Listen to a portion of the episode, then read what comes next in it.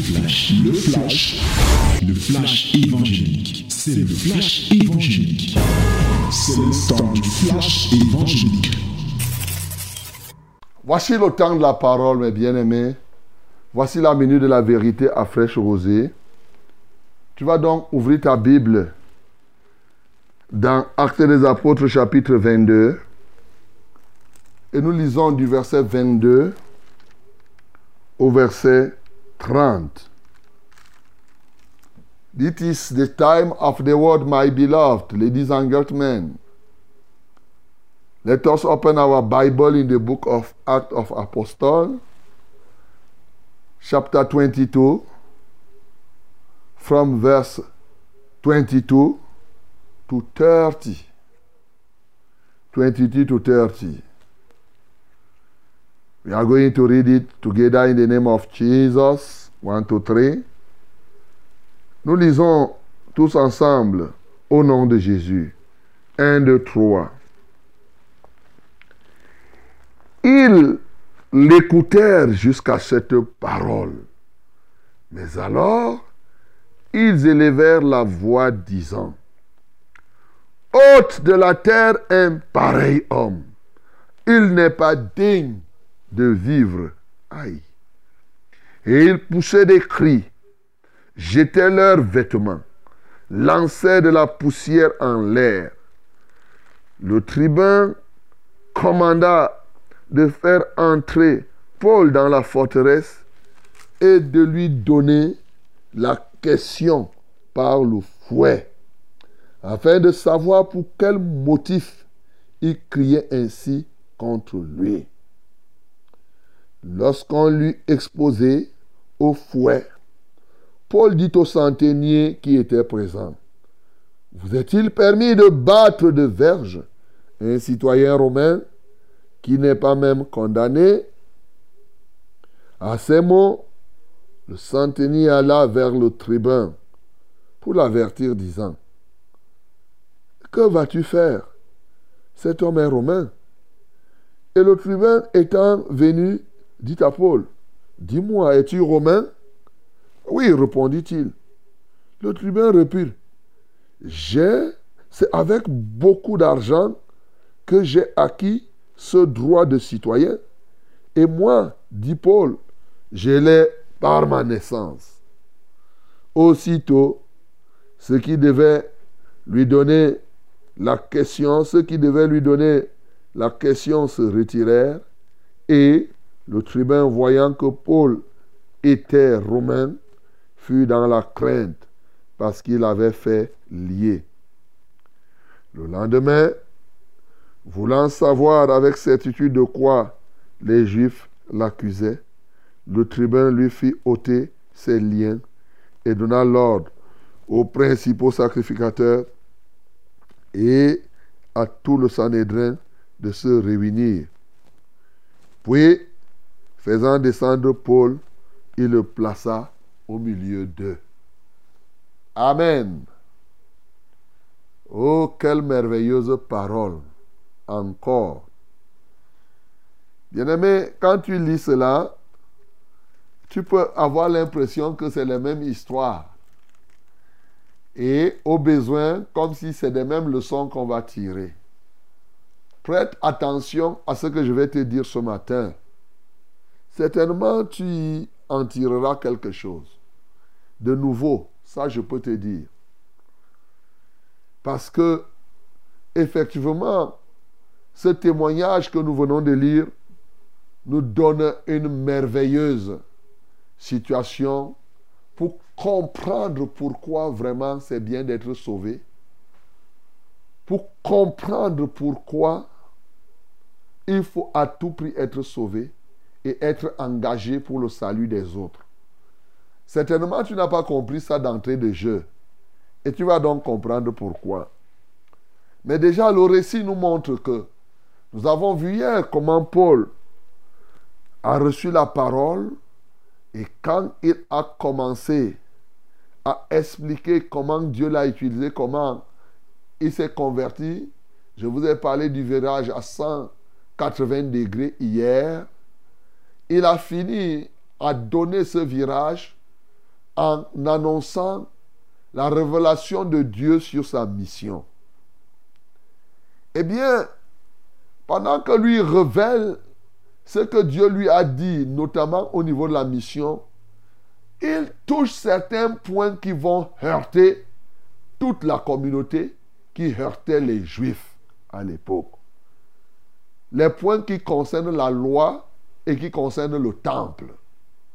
Alors, quand il donne sa mission, vous imaginez qu'il conclut en disant, va, je t'enverrai au loin vers les nations. Hey, la Bible dit que quand ils ont écouté jusqu'à cette parole, que les Juifs comprennent qu'un Juif a été choisi pour aller vers les païens, pour eux c'était un sacrilège. Vous imaginez euh, euh, euh, regardez, on a lu là, toujours même dans le chapitre, nous sommes à 22, voilà. On a lu dans 21, 21, 29, voilà. Moi j'ai ça ici devant moi. 21, 29. On a failli le lyncher, pourquoi? Il dit car ils avaient vu auparavant Trophine d'Éphèse avec lui dans la ville et croyaient que Paul l'avait fait entrer dans le temple. Vous voyez? Ils avaient imaginé que Paul, dont Paul faisait entrer des païens dans le temple, et je vous avais dit que pour les Juifs, c'était terrible. Maintenant, pour eux, il vient d'affirmer que vraiment, c'est lui donc qui parle, un juif comme lui. Il dit que Dieu l'a envoyé vers les païens. Donc, il faut qu'il aille chercher les païens maintenant pour que les païens viennent entrer dans leur temple. Les juifs de l'époque étaient convaincus d'une chose, c'est que personne ne pouvait être sauvé s'il ne pouvait, s'il ne, ne se conformait à leur loi juive. Voilà leur problème. Et si tu ne te conformes pas à la loi juive, tu ne dois pas mettre pied dans le temple. Sinon, tu es en train de profaner le temple. Profaner quelque chose, c'est quoi? Profaner quelque chose, c'est prendre une chose qui est considérée comme sacrée et la transformer en une chose ordinaire. Donc, on va dire que tu as profané. Donc, tu as rendu ça sans respect. Tu, tu fais ça. Et pour eux, comme le temple, c'était la maison de Dieu, c'est le lieu dont tu profanes Dieu. Pour eux, c'était comme cela. Donc, quand il dit maintenant que Dieu l'a envoyé vers les nations, ah non, donc c'est toi vraiment qui pas profané, c'est-à-dire tu rends notre Dieu un Dieu vulgaire et tu laisses.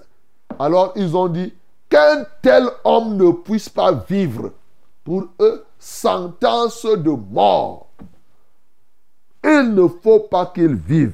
C'est là où ils commencent. Ils disent non, il faut qu'il soit ôté de la terre. Hôte de la terre, un païen homme. Il n'est pas digne de vivre. Et c'est comme ça qu'ils ont commencé à pousser des cris, à jeter leurs vêtements, lançant la poussière en l'air, et tout, et tout, pour dire que celui-ci là, on doit en découdre. Et maintenant, le tribun qui était là, il a commandé donc qu'on arrête Paul. Et il voulait lui-même en découdre. Il dit, bon, pour connaître davantage Paul, on va faire passer Paul. Ce qu'ils appellent là, lui donner la question par le fouet. Donner la question par, la torture. Donc, on va te torturer pour savoir concrètement ce qui va se passer. Ce que tu as dans le ventre, comme on dit. Au fond, la torture à cette époque pouvait arriver jusqu'à la mort. En fait, c'était une condamnation qui était à mourir. C'est-à-dire que ça, c'était le plan déjà de la mort qui était tracé, pour tout dire. Comme le peuple a demandé qu'un tel homme ne soit plus maintenu en vie, il faut qu'il meure. Et pour qu'il meure donc, on doit le faire passer par la torture. C'est alors que Paul se souvient que, ben, il va quand même dire aux gens, le centenier qui était là, il lui dit, mais est-ce qu'il vous est permis de fouetter c'est-à-dire de torturer, parce que ce n'est pas simplement un fouet, de torturer un citoyen romain sans l'avoir même condamné? Aïe Le centenier entend quoi? Citoyen romain Donc tu es romain Il dit oui, je suis, citoyen romain. Eh, le centenier pas dire maintenant à son patron, le tribun, pour dire que tu comprends Mais le type que tu veux torturer là, est-ce que tu sais qu'il a la nationalité romaine Le tribun dit que, papa, je vais faire comment? Il s'en va voir Paul. Est-ce que tu es citoyen romain? Il dit oui, moi je suis romain. Le tribun dit que, mais moi-même, pour acquérir la nationalité là, il fallait que je dépense beaucoup d'argent. Vous savez, en ce temps-là, les Romains dominaient. N'étaient pas Romains qui voulaient. Oui, les Romains dominaient au point où ils constituaient la nationalité romaine était comme une nationalité de refuge. Ainsi, un peu comme aujourd'hui là, les gens, ils fuient, ils veulent avoir la nationalité canadienne, la nationalité américaine, la nationalité ceci. C'est pourquoi particulièrement pour les Africains, pour eux, leur nationalité, non. Ce n'est plus une valeur. Il faut chercher les autres nationalités parce que pour eux, ils trouvent le moyen de se cacher dans ces nationalités-là. Il faut dépenser. Les gens dépensent et ils sont fiers d'afficher que moi je suis un Américain. Je suis ceci, je suis cela. Et c'est là où les gens s'investissent tellement pour rechercher la nationalité, toutes ces nationalités que j'appelle des nationalités de refuge. Eh oui, Paul lui va dire que toi, tu as pu acquérir ça par l'argent. Moi, ce n'est pas l'argent. Moi, de naissance, j'ai acquis cette nationalité. Certainement, Paul était né au moment, un peu comme chez nous ici, au moment de la colonisation, où certains Camerounais qui naissaient, le Cameroun en ce temps-là n'était pas reconnu comme tel, ils obtenaient la nationalité du colonisateur. Bien sûr, il est hébreu, comme Ombang Ekat est Banen, mais il est camerounais, donc il est hébreu par la tribu déjà, et maintenant il obtient la nationalité. Et quand bien même la nation juive devait devenir un État, quoi de plus normal que quand vous êtes avec un colonisateur, la nationalité du colonisateur va passer au-dessus de toute nationalité. Alors, quand le tribun a compris cela, il a dit attention, non, non, non, non, le traitement a immédiatement changé. On a dit que non, il faudrait que oui, il faudrait plutôt qu'on fasse passer Paul euh, auprès, auprès du Sanhédrin. Hein. Là maintenant, là où on l'avait déjà lié, il faut qu'on le délie. Il n'y a plus rien. La torture qu'on voulait faire là, on a commencé à le traiter avec euh, des égards. Voilà mon bien-aimé. Quand j'ai dit ça, tu te poses la question, quel rapport y a-t-il entre ce qu'on est en train de dire là et le salut alors? Et qu'est-ce que nous pouvons tirer ici qui va nous aider à évangéliser? Bien-aimé, j'ai ici deux éléments pour moi qui m'ont touché. Quand on chante là, je suis sauvé et je suis dans la joie, c'est parce que le Seigneur m'a fait comprendre ces deux éléments qui sont là, qui doivent nous pousser non seulement à rechercher le salut, mais surtout à vraiment à être engagé pour que les gens soient sauvés. Au fond, c'est que on se demande bien, parce qu'on s'interroge. Moi, quand je méditais cette parole, j'ai commencé à dire, Seigneur, est-ce que l'apôtre Paul était même obligé de dire ça aux gens? C'est comme ça que je suis parti dans la méditation. J'ai dit, mais est-ce qu'il était normal? Ne pouvait-il pas rendre son témoignage sans décliner sa mission vers les païens? Lui-même sachant que ces gens-là étaient contre les païens, pourquoi est-il parti jusqu'à dire ces choses? Et c'est alors que Dieu m'a permis de comprendre un complément d'une partie de ce qu'on a lu aujourd'hui dans le psaume 32, le verset 8. Il me l'a rappelé dans Luc 12. Luc 12, bien sûr, le verset 11 et 12 qui nous disent que quand on vous mènera devant les synagogues, les magistrats et les autorités, Ne vous inquiétez pas de la manière dont vous vous défendrez, ni de ce que vous direz, car le Saint-Esprit vous enseignera à l'heure même ce qu'il faudra dire. Alléluia. Voilà la réponse. Vous ici mis à la place de qui? De ceux-là qui sont sauvés. De ceux-là qui sont nés de nouveau. Bien-aimé, j'ai compris la valeur d'être sauvé. Quand tu es sauvé, quand tu es né de nouveau, et qu'on t'agresse, qu'on te porte plainte, qu'on fasse ceci pour la cause de Dieu, ne t'inquiète pas de ce que tu vas dire. Ici, Dieu était en train de me répondre et de montrer que non, ne commence pas à te poser les questions si Paul devait dire tout ça ou pas. La réalité étant dans le Seigneur, ce n'est pas lui qui a parlé de ces choses. Il a parlé parce que l'Esprit de Dieu l'a poussé à parler. C'est ça. Et ce que l'Esprit de Dieu te pousse à dire ne peut pas être une mauvaise chose. C'est l'Esprit de Dieu qui le pousse parce qu'effectivement, il pouvait rendre son témoignage sans dire que Dieu l'a envoyé et, vers les païens. Au fond, il aurait donné un témoignage partiel parce qu'il a peur d'être fouetté. Non, mais déjà que lui l'avait dit, cabri mort n'a pas peur de couteau. Alors, mais ici, il va donner, il va dire ce que l'Esprit de Dieu va le pousser à dire.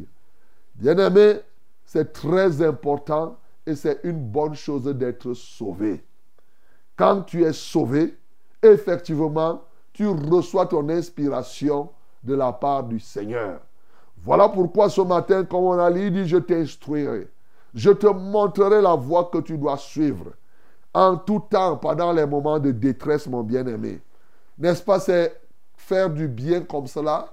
Lorsque tu t'engages à sauver les âmes, à faire que les âmes soient sauvées.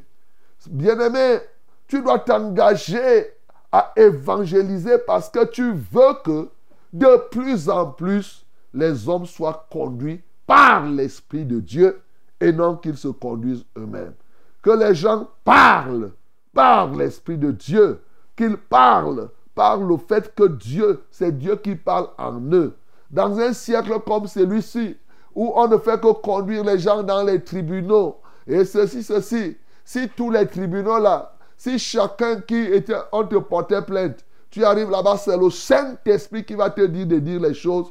Tu vas voir, tu vas bouleverser même la conscience des juges qui sont en train de te juger. Et oui, ici, Paul était déjà arrivé au seuil de la mort parce que il était déjà, les n'avaient même, même pas réfléchi, il devait passer à la torture.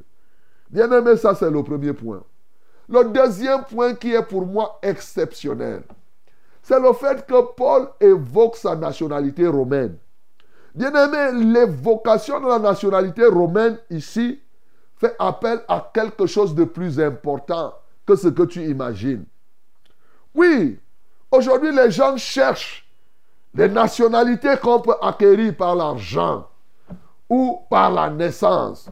Les gens cherchent à acheter. Ils doivent être, par exemple, canadiens, français et tout cela. Mais ici, ce témoignage de Paul fait appel à une nationalité, la nationalité, l'évocation de la nationalité supérieure. Et ce matin, je suis très heureux de te dire, Paul était ici au seuil de la mort.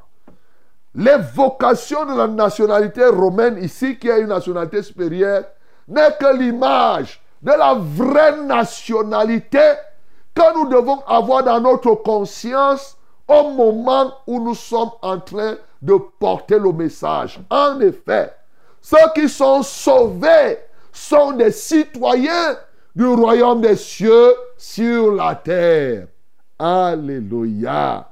C'est des citoyens de notre royaume qui sont sur la terre.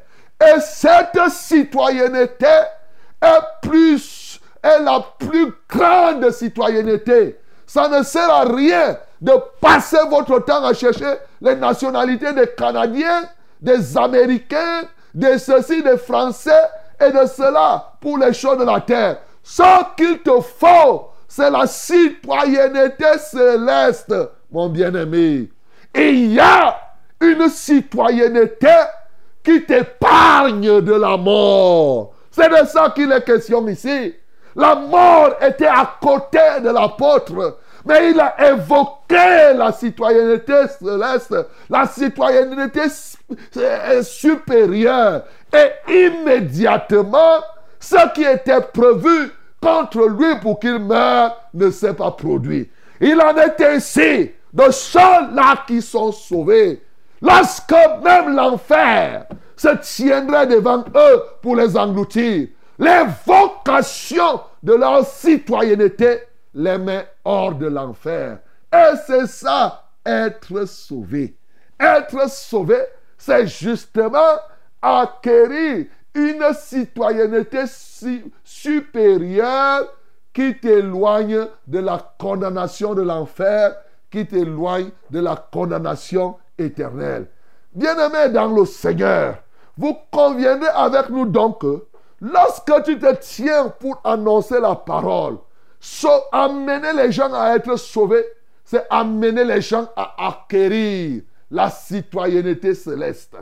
Amener les gens à acquérir la citoyenneté qui est au-dessus des autres citoyennetés. Oui, de sorte que dans les jours les plus mauvais, lorsque tu te retrouveras dans n'importe quel tribunal, même le tribunal du dernier jugement, que tu puisses t'en sortir du fait que si tu sois dans cette citoyenneté. Eh oui, mon bien-aimé, c'est pourquoi toi qui es là, lorsque tu es en train de porter le message, je voudrais ce matin que tu sois rempli de la conscience de ta vraie citoyenneté. Car souvent nous oublions, ceux qui sont là, ils sont sauvés, mais quand ils marchent, ils ne comprennent pas qu'ils ont une autre citoyenneté qui dépasse toutes les citoyennetés terrestres. Et par conséquent, cette conscience, parce que tu dégustes les délices du royaume des cieux, doit te pousser à aller prêcher le message afin que le nombre de citoyens du royaume des cieux augmente. C'est de ça qu'il est question ici, mon bien-aimé. C'est pourquoi quand je dansais là que je suis sauvé, je suis sauvé, tu pouvais ne pas comprendre, mais maintenant tu comprends. C'est-à-dire, j'ai acquis une citoyenneté au-dessus de toutes les citoyennetés terrestres. Je n'ai plus besoin de me battre pour avoir la citoyenneté américaine, la citoyenneté ceci des choses de la terre. Bien-aimés, battez-vous pour avoir la citoyenneté céleste. Battez-vous pour avoir cette citoyenneté. Et toi qui m'entends, qui as déjà eu cette citoyenneté, bats-toi pour que d'autres personnes obtiennent cette citoyenneté à ta vie, à tes risques et périls. Mais sachant une chose, c'est que ce Jésus-Christ de Nazareth, il est mort, il est venu du ciel. Il est mort, il est ressuscité. Et par sa mort, sa résurrection, il a libéré la citoyenneté céleste pour quiconque croit en lui. Ce matin, mon bien-aimé, ne perds plus le temps là-haut, vraiment je dois courir. Il me faut telle citoyenneté. Non, c'est une perte de temps. Pour ceux qui sont dans la foi, mes bien-aimés, vous ne courez pas vers ces choses-là. Vous ne courez pas. Vous devez courir vers une citoyenneté céleste. Une citoyenneté qui va vous éloigner de la mort éternelle, de la seconde mort, qui va vous éloigner effectivement de la condamnation dans l'enfer. C'est cette citoyenneté qu'il faut et c'est cette citoyenneté que Jésus-Christ est venu te donner. Toi qui crois ce matin Bien-aimé, tu peux recevoir cette citoyenneté. Est-ce que tu crois au Seigneur Jésus-Christ alors pour que tu reçoives cette citoyenneté? Et toi qui as déjà reçu cette citoyenneté, prends conscience parce que ici, on appelle ça le joker. Oh, pour ceux qui ont joué au cartes, ils savent. Quand tu sortais le joker, wham, c'était fini. Tu abats ta dernière carte. Le gars a sorti sa carte ici. Je suis citoyen romain. Bien-aimé, tu as un joker que tu ignores. Le fait d'appartenir au Seigneur, le fait d'avoir cette citoyenneté face à n'importe quelle situation, pense, pense quand tu es accablé d'une multitude de problèmes, quand les ennemis t'environnent et quand tu ne sais pas où, où est-ce que tu dois pointer ton nez, pense à une chose. Confesse. Je suis citoyen du royaume des cieux sur la terre. Et les anges, l'armée du ciel, descendra, descendront, les armées du ciel ou l'armée du ciel descendra, ou les anges descendront pour t'entourer, pour dire que ça c'est notre citoyen. Et alors tu comprendras, mon bien-aimé, comment ces ennemis vont commencer eux-mêmes à se morfondre, à commencer à se poser des questions. S'ils t'avaient déjà lié, ils vont te délier. S'ils avaient déjà provoqué telle ou telle autre chose. Je veux que quelqu'un ce matin reprenne conscience de sa vraie citoyenneté. La citoyenneté céleste. Christ n'est pas mort en vain. Et c'est quand tu es conscient de cette citoyenneté, exactement comme quand les gens sont conscients et il est américain, les gens, ils vous font la propagande de ça. Bien-aimé, moi je te parle d'une citoyenneté au-dessus de toutes les citoyennetés terrestres. Cette citoyenneté, c'est la citoyenneté céleste, celle pour laquelle Jésus-Christ est mort et celle que nous avons reçue en nous, en nous sauvant. Que le nom du Seigneur Jésus-Christ soit, soit glorifié. C'était C'était le flash, le flash évangélique. C'était le flash évangélique.